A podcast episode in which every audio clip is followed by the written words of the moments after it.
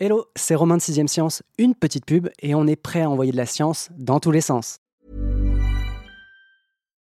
When you need mealtime inspiration, it's worth shopping Kroger, where you'll find over 30,000 mouthwatering choices that excite your inner foodie. And no matter what tasty choice you make, you'll enjoy our everyday low prices, plus extra ways to save, like digital coupons worth over $600 each week. You can also save up to $1 off per gallon at the pump with fuel points. More savings and more inspiring flavors make shopping Kroger worth it every time. Kroger, fresh for everyone. Fuel restrictions apply.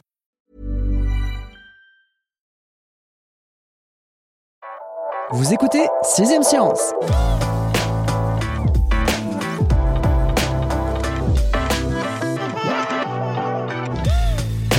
je sais ce que vous pensez, que le titre de l'épisode est trompeur, que l'époque où l'on pourra lire dans notre esprit comme dans un livre n'est pas près d'arriver. Racoleur, peut-être, trompeur, certainement pas. C'est pas le genre de la maison, ni celui de nos invités. Une fois n'est pas coutume, nous sommes trois dans le studio podcast Rikiki de 20 minutes, aussi serré que des supporters à la Coupe du Monde. Pour filer la métaphore footballistique, comme deux avant-centres qui se retrouveraient seuls avec le ballon face au goal adverse, Camille Gobert et Hugo Gélinière ont attaqué le sujet de nos pensées avec deux approches complémentaires. Hugo à travers les algorithmes qui convertissent notre activité cérébrale en mots ou en images, Camille en s'intéressant au cas des personnes paralysées, qui pour certaines sont privées de tout moyen de communication et d'interaction avec le monde réel, elles n'ont que leurs pensées. Et je connais les vôtres. Bon, il va la terminer son introduction ou quoi?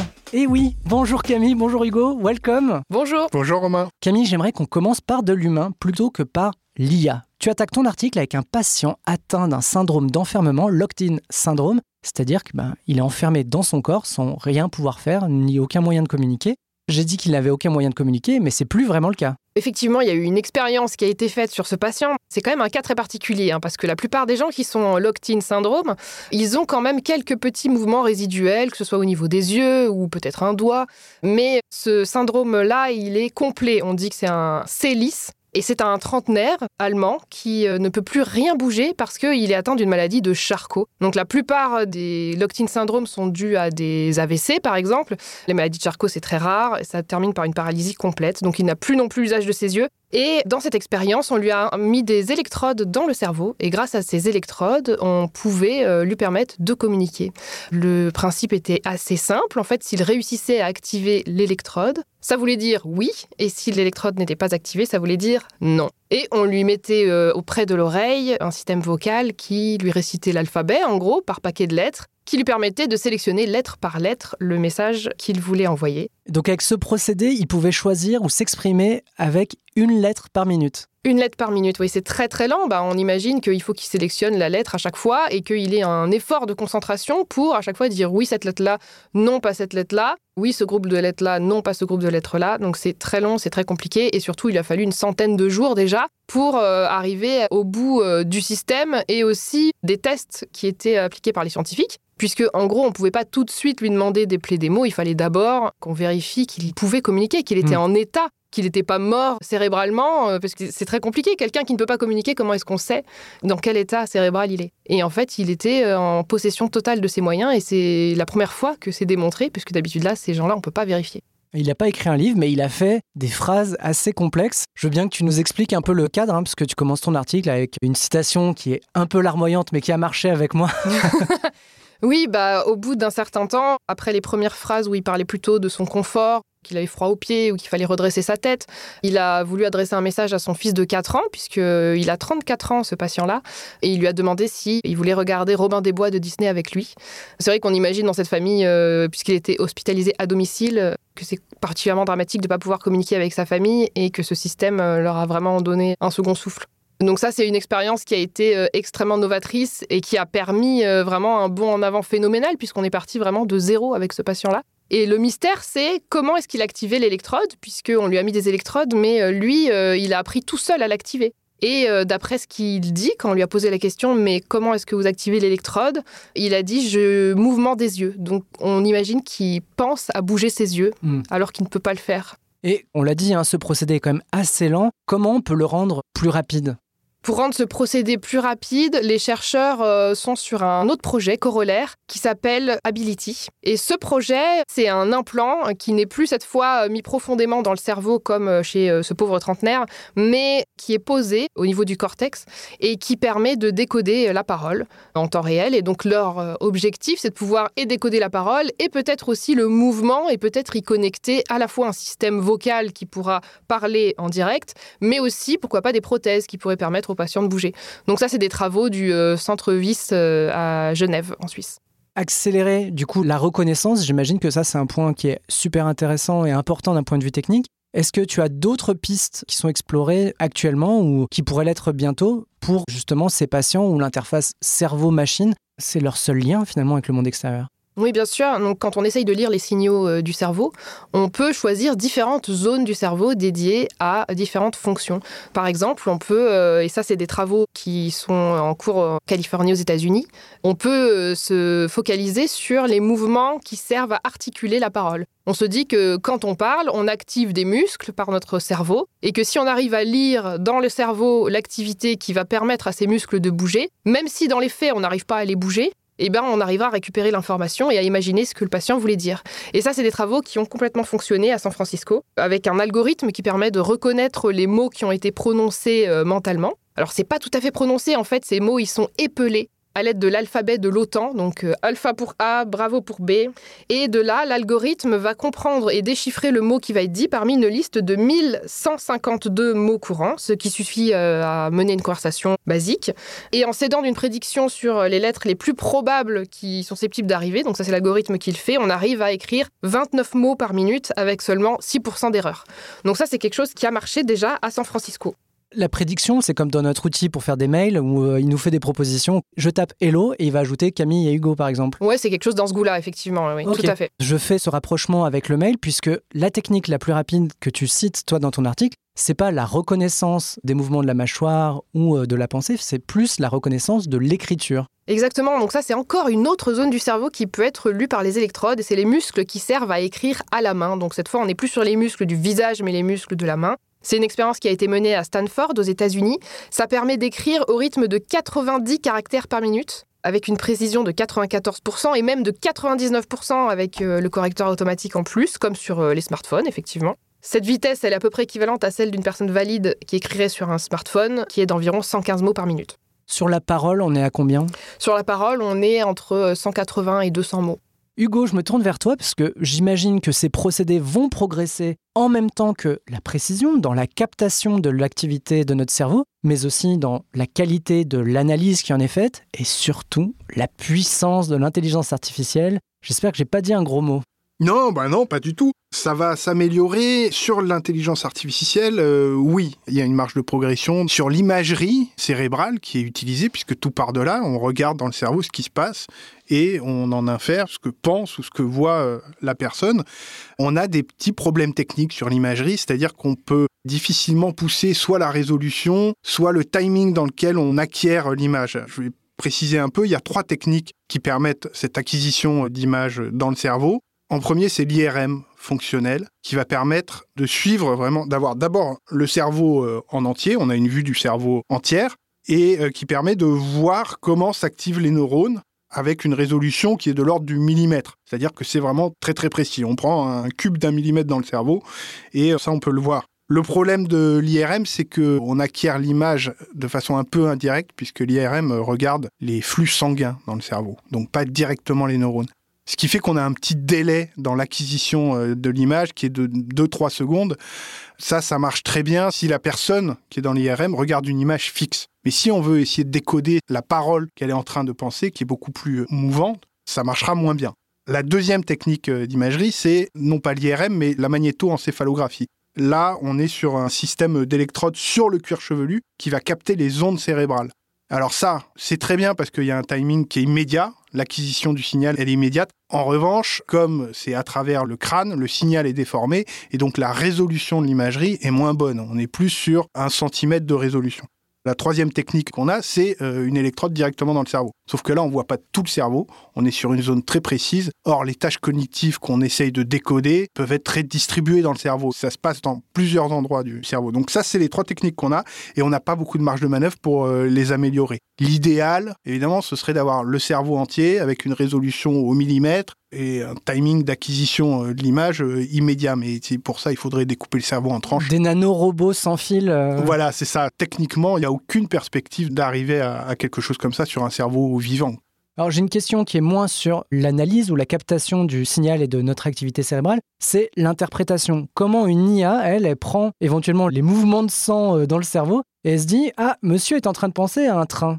Oui, le chemin à parcourir paraît compliqué. L'IA, elle fonctionne tout simplement par apprentissage. C'est-à-dire qu'avant de la mettre au test avec des personnes pour lui dire euh, devine ce à quoi il est en train de penser ou ce qu'il est en train de regarder, on lui fournit des données d'imagerie en lui disant ça c'est un schéma d'activation neuronale qui correspond à telle activité. Cette personne, elle est en train de regarder un visage, un animal, un réverbère, n'importe quoi. Et donc on va fournir beaucoup de données aux algorithmes comme ça. D'un côté de l'imagerie, de l'autre ce à quoi elle correspond. Et ensuite, euh, l'IA fait sa magie. Et le jour où on lui propose de nouvelles données d'imagerie sans lui dire à quoi ça correspond, elle est capable de deviner à partir de l'apprentissage qu'elle a accompli. Est-ce que tu es en train de me dire qu'aujourd'hui, on connaît le fonctionnement les mécanismes de notre cerveau? On sait que quand je pense à un train, c'est telle et telle zone du cerveau qui sont activées? Plutôt non. C'est-à-dire que c'est des réseaux de neurones. Nous, on sait à peu près où se passent différentes choses, mais savoir comment euh, l'IA réussit, par exemple, à reconstruire le train que tu seras en train de regarder dans ton IRM, c'est un peu la boîte noire des algorithmes. On ne sait pas bien comment elle y arrive, mais elle y arrive plutôt bien. Ce qu'il faut retenir, c'est que euh, le principe de base, c'est qu'à chaque tâche cognitive correspond à l'instant T à un schéma d'activation neuronale. Et c'est ça qu'on essaye de découvrir. Mais on ne sait pas au millimètre près quel neurone fait quoi. Parce que c'est pas binaire comme ça, c'est plus compliqué. Un neurone peut s'allumer dans tout un tas de situations différentes. C'est un référent comme ça qui va participer à des réseaux à chaque fois différents. Bon, alors je veux bien qu'on revienne sur un point. On l'a pas évoqué, mais la France est plutôt à la pointe sur ces différents domaines, ceux que Camille a cités, mais aussi toi dans ton article, puisque tu évoques une étude qui a été publiée dans Scientific Reports cet automne. Je veux bien que tu reviennes dessus. D'abord, c'est vrai que la France fait figure de pionnière en la matière. D'abord parce que les premiers travaux avec euh, cette ambition de réussir à retranscrire euh, ce qui se passe dans le cerveau ont été faits en France, notamment euh, Stanislas Dehaene, qui est chef d'équipe au centre Neurospin, qui est interviewé dans le magazine. Beaucoup de travaux sont faits en France. Et Bertrand Thirion, donc qui travaille avec Stanislas Dehaene, a publié à l'automne une étude, c'est vrai, qui est assez impressionnante, et qu'ils ont réussi à deviner une cinquantaine de tâches cognitives effectuées par euh, des volontaires participants à partir de l'imagerie cérébrale. Quand je dis deviner, c'est deviner, c'est-à-dire qu'on présumait euh, aucune activité particulière chez les sujets euh, Il n'y avait aucun indice il y Non, aucun indice. Euh, le type est dans son IRM, un opérateur lui dit fais ceci, fais cela. Alors typiquement, lève les orteils du pied gauche, lève les orteils du pied droit, fait un calcul mental, ce genre de choses. Et derrière, en analysant l'imagerie récoltée, on est capable de deviner euh, ce qu'il était en train de faire. Donc euh, voilà, il y avait tout un tas de tâches comme ça. Il me semble que sur les émotions aussi, ils arrivent à deviner si le type est, triste ou en colère. donc là, on touche à quelque chose qui est plus seulement de l'ordre du cognitif, mais de l'émotion et qui, c'est troublant. C'est un point sur lequel on reviendra, hein, l'éthique derrière tout ça. On a parlé de l'émotion, du coup, moi, ça me fait écho à ce que j'ai vu dans ton article, c'est aussi les visages, qui est quand même un point important aujourd'hui. On parle beaucoup de l'IA pour créer des dessins, créer des œuvres, même des portraits. Hein. Il y a des IA qui sont très très fortes là-dessus et on en utilise nous à 20 minutes des fois pour illustrer des articles. Mais l'utilisation qui a été faite là pour les visages, je veux bien qu'on revienne dessus parce qu'elle est incroyable. Ouais, cette étude est vraiment très impressionnante. Toujours sur le même principe, on a demandé à des participants de se concentrer sur des euh, photos de visages qui leur étaient présentées et l'IA devait reconstruire, toujours à partir de l'imagerie cérébrale, euh, ces visages. Et elle y arrive d'une façon qui est vraiment bluffante. Quoi. Les résultats sont des sosies de la photo qui était montrée au type. Et c'est vrai que ça, ça tient au modèle génératif. Donc c'est ce que tu évoques, c'est euh, on donne des consignes à une IA et elle est capable de construire des images parfois euh, très belles, très précises. Plus on rajoute de mots et plus l'image est précise. Et c'est vrai que les modèles génératifs ces dernières années ont fait des progrès gigantesques qui permet aujourd'hui d'aller s'amuser sur ces mid-journées ou Dali euh, voilà, ces algorithmes-là. Et c'est ces modèles génératifs qui sont utilisés dans le cas de l'imagerie cérébrale. Au lieu de leur donner des mots à dessiner, on leur donne de l'imagerie à reconstruire. C'est vrai que cette étude, elle est bluffante pour ça, parce que euh, le modèle génératif est tellement puissant qu'à partir des quelques données d'imagerie récoltées, il reconstruit un visage qui est... Euh, on s'y tromperait, quoi. Mais le visage euh, reconstruit est faux. Il est toujours faux. Alors c'est Bertrand Thirion qui raconte ça euh, dans notre dossier. Il explique que c'est un peu comme une hallucination de l'IA, puisqu'elle sait ce qu'elle a à construire, mais elle construit qu'avec des petits bouts d'images qu'elle connaît d'avant. Ouais, de son catalogue. C'est hein, une espèce ouais. de reconstruction hallucinatoire des images.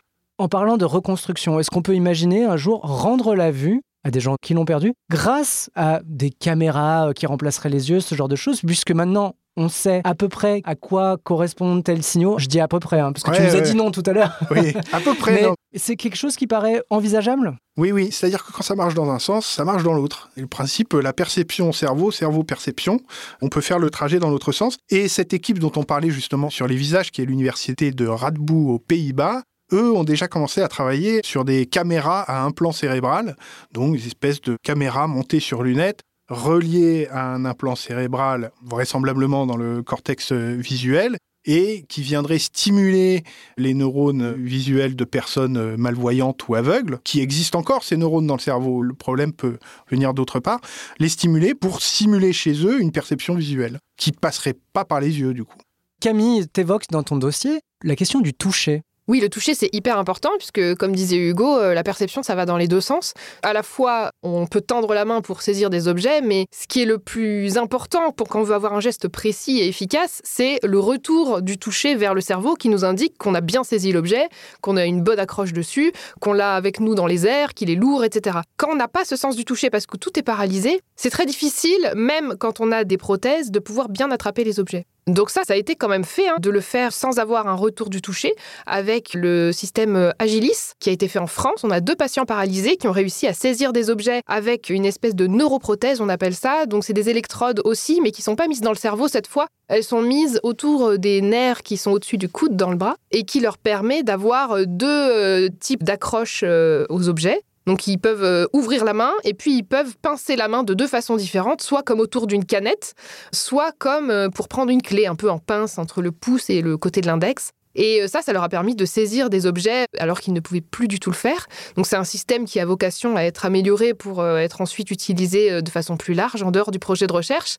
Et d'autre part, à l'université de Pittsburgh aux États-Unis, ils ont euh, fait un- une expérience de ce genre, euh, mais cette fois avec des prothèses qui peuvent renvoyer un sens du toucher. Et donc c'est là qu'on augmente la capacité à saisir les objets puisque avec un implant dans le centre euh, somatosensoriel, donc dans la partie du cerveau qui va traiter les perceptions du toucher notamment, on peut envoyer au cerveau l'information que l'objet est touché, du moment que la prothèse a des capteurs, des capteurs de pression, des capteurs de toucher, et en se munissant de ces informations, le cerveau peut euh, mieux assurer sa prise sur l'objet, et donc le patient peut saisir un objet en deux fois moins de temps, en 10 secondes au lieu de 20 secondes. Depuis tout à l'heure, on parle quand même de trucs assez invasifs, qu'on se met soit au niveau du coude, soit dans la caboche. Ça reste quand même assez problématique, non? D'autant que ça peut être sujet, si jamais on en met beaucoup, si jamais on veut vraiment analyser en profondeur l'activité cérébrale, bah, il faut mettre beaucoup d'électrodes, ce qui peut amener à des infections. Effectivement, il faut limiter le nombre euh, d'électrodes. En fait, l'objectif, c'est de mettre le moins d'électrodes possible et de les mettre le moins profond possible. Mais on ne peut pas se passer euh, d'électrodes et on ne peut pas se passer d'implants dans ces cas-là. La différence, elle peut se faire au niveau de la profondeur de l'implantation. Par exemple, le tout premier patient qui était complètement paralysé euh, de la maladie de Charcot, lui, il avait eu des électrodes profondément implantées dans son cerveau. Mais euh, toutes les autres expériences dont j'ai parlé, c'était des implants qui étaient sous forme de puces avec euh, des centaines d'électrodes dessus, qui étaient placés à la surface du cortex. Et donc là, on est sur quelque chose de beaucoup moins invasif, beaucoup plus sûr, et surtout avec une euh, procédure chirurgicale qui est beaucoup plus légère. Pour tout ce qui est le neuroimplant dans le bras, c'est quelque chose qui a aussi beaucoup amélioré ce qui était disponible avant, puisque une précédente expérience avait par exemple mis une électrode sur chacun des muscles de la main qu'il fallait activer, et ça faisait une trentaine d'électrodes. Et donc là, c'est beaucoup, beaucoup de composantes qui peuvent euh, chacun tomber en rade ou chacun présenter un risque d'infection. Alors que là, les chercheurs, ils ont fait deux électrodes, mais qui étaient des électrodes longues et donc qui s'enroulaient autour des nerfs, des fibres nerveuses, si bien que, en fonction de l'endroit de, de l'électrode qui était activée, on n'activait pas le même nerf. Et c'est comme ça qu'ils ont réussi à passer au-dessus de ce problème des 30 implants. Donc on n'arrivera pas à être zéro invasif, mais on peut limiter. Il y a quelque chose qu'on n'a pas dit depuis le début de l'émission, c'est que on parle d'études et donc souvent de projets qui euh, s'étalent sur des semaines, des mois, mais qui dépassent pas les années. C'est-à-dire que ces gens-là, on leur fait des installations, mais qui n'ont pas vocation à rester des années. Comment on prépare ces personnes? On leur dit, on va vous installer un dispositif qui va vous permettre de vous exprimer, éventuellement d'interagir, de saisir des objets, mais attention, hein, le mois prochain, c'est fini. Ouais, bah c'est pour ça il y a tout un protocole. hein. Déjà, ces patients-là, ils sont prévenus bien en amont. Ils savent dès le début que c'est quelque chose qu'ils pourront pas garder. Ensuite, ils sont suivis psychologiquement. Donc ça, il y a un soutien qui est assuré et c'est important. Et puis, euh, le retour des patients, c'est quand même euh, pour plusieurs qui sont contents parce que même si euh, ils retournent à la case départ entre guillemets, ils ont quand même expérimenté l'avancée de la science. Ils ont expérimenté qu'ils pouvaient apporter eux-mêmes quelque chose et ils ont contribué à la situation de futurs patients ou peut-être même de la leur dans quelques années. Il y en a d'autres que ça fait rêver. En lisant votre dossier, tout de suite, je me suis dit, bah, des policiers, là, un détecteur de mensonges, ça les ferait kiffer, mais même des publicitaires, c'est-à-dire de savoir vraiment à quoi pensent les gens ou quelle zone activer pour générer de la curiosité ou de l'envie. Je me suis dit, waouh, il y a un Eldorado qui s'ouvre. Bon, tout ça, ça pose quand même des questions éthiques assez conséquentes et vos experts ont un avis quand même là-dessus, prudent, mais en mode, euh, on a le temps, on n'y est pas encore. Oui, pour lire dans les pensées, ça nécessite d'avoir un volontaire qui est concentré, euh, qui est d'accord. Et puis l'imagerie, c'est lourd. Mais quand même, on a commencé à toucher à quelque chose qui ouvre des questions éthiques un peu problématiques. Alors, il y a deux avis du Comité consultatif national d'éthique qui ont été rendus euh, sur cette question, sur euh, la neuroimagerie et qu'est-ce qu'on peut faire avec la neuroimagerie, notamment dans le domaine judiciaire. Donc c'est une question qui se pose déjà euh, très sérieusement. Le dernier avis qui avait été publié, c'était dans le cadre de la révision des lois de bioéthique il y a trois ans, quatre ans. Tout ce qu'on peut conclure euh, sur les questions qui peuvent euh, apparaître là, c'est de dire que le juge de paix sur ces questions devra forcément être le consentement individuel, puisqu'on touche psychologie, euh, cognition d'un individu, c'est quelque chose de très intime, quoi. Qu'est-ce qu'on fera euh, si jamais elle arrivait à, être applicable? Parce que pour réussir à voir dans son cerveau qu'il est coupable ou non, on n'y est pas. Ne serait-ce qu'au niveau de la résolution de l'imagerie, on ne peut pas le faire aujourd'hui et euh, même à 30 ans, pour l'instant, il n'y a pas d'éléments qui nous permettent de dire on va tellement s'améliorer que ce sera possible. Oui, puis pour l'instant, il faudrait qu'il pense consciemment et de façon concentrée qu'il est coupable ou non, sans mentir. Donc c'est faudrait, embêtant. alors, à moins qu'on découvre un marqueur du mensonge euh, dans euh, l'imagerie euh, cérébrale, techniquement, ça, c'est concevable, parce qu'on peut demander à des gens, à 1000 personnes, de mentir à l'imagerie sur un mensonge grossier, on file ça aux algorithmes, et ils vont finir par reconnaître quand quelqu'un ment. Il doit y avoir un truc. C'est faisable, on n'y est pas encore, et quoi qu'il arrive, il faudra manier ça avec euh, Je veux dire prudence. précision, non, c'est avec prudence. ouais. Non, avec prudence. ouais. Le mot de la fin, je propose d'ailleurs de le laisser à une IA, en l'occurrence Lex, à qui j'ai demandé tout simplement si un jour les IA, les intelligences artificielles, seraient en mesure de lire dans nos pensées. Voilà ce qu'elle a répondu. Quant à moi, bah voilà, je vous laisse là-dessus et je vous donne rendez-vous dans deux semaines pour envoyer de la science dans tous les sens. Je ne crois pas que l'intelligence artificielle sera un jour capable de lire dans les pensées des gens. Nous sommes limités par la puissance de calcul et il est donc peu probable que nous atteignions un jour le point où nous pourrons interpréter avec précision des émotions et des pensées complexes. Cependant, l'IA peut ouvrir de nombreuses possibilités incroyables pour l'humanité, et nous devons donc continuer à explorer ses avantages potentiels.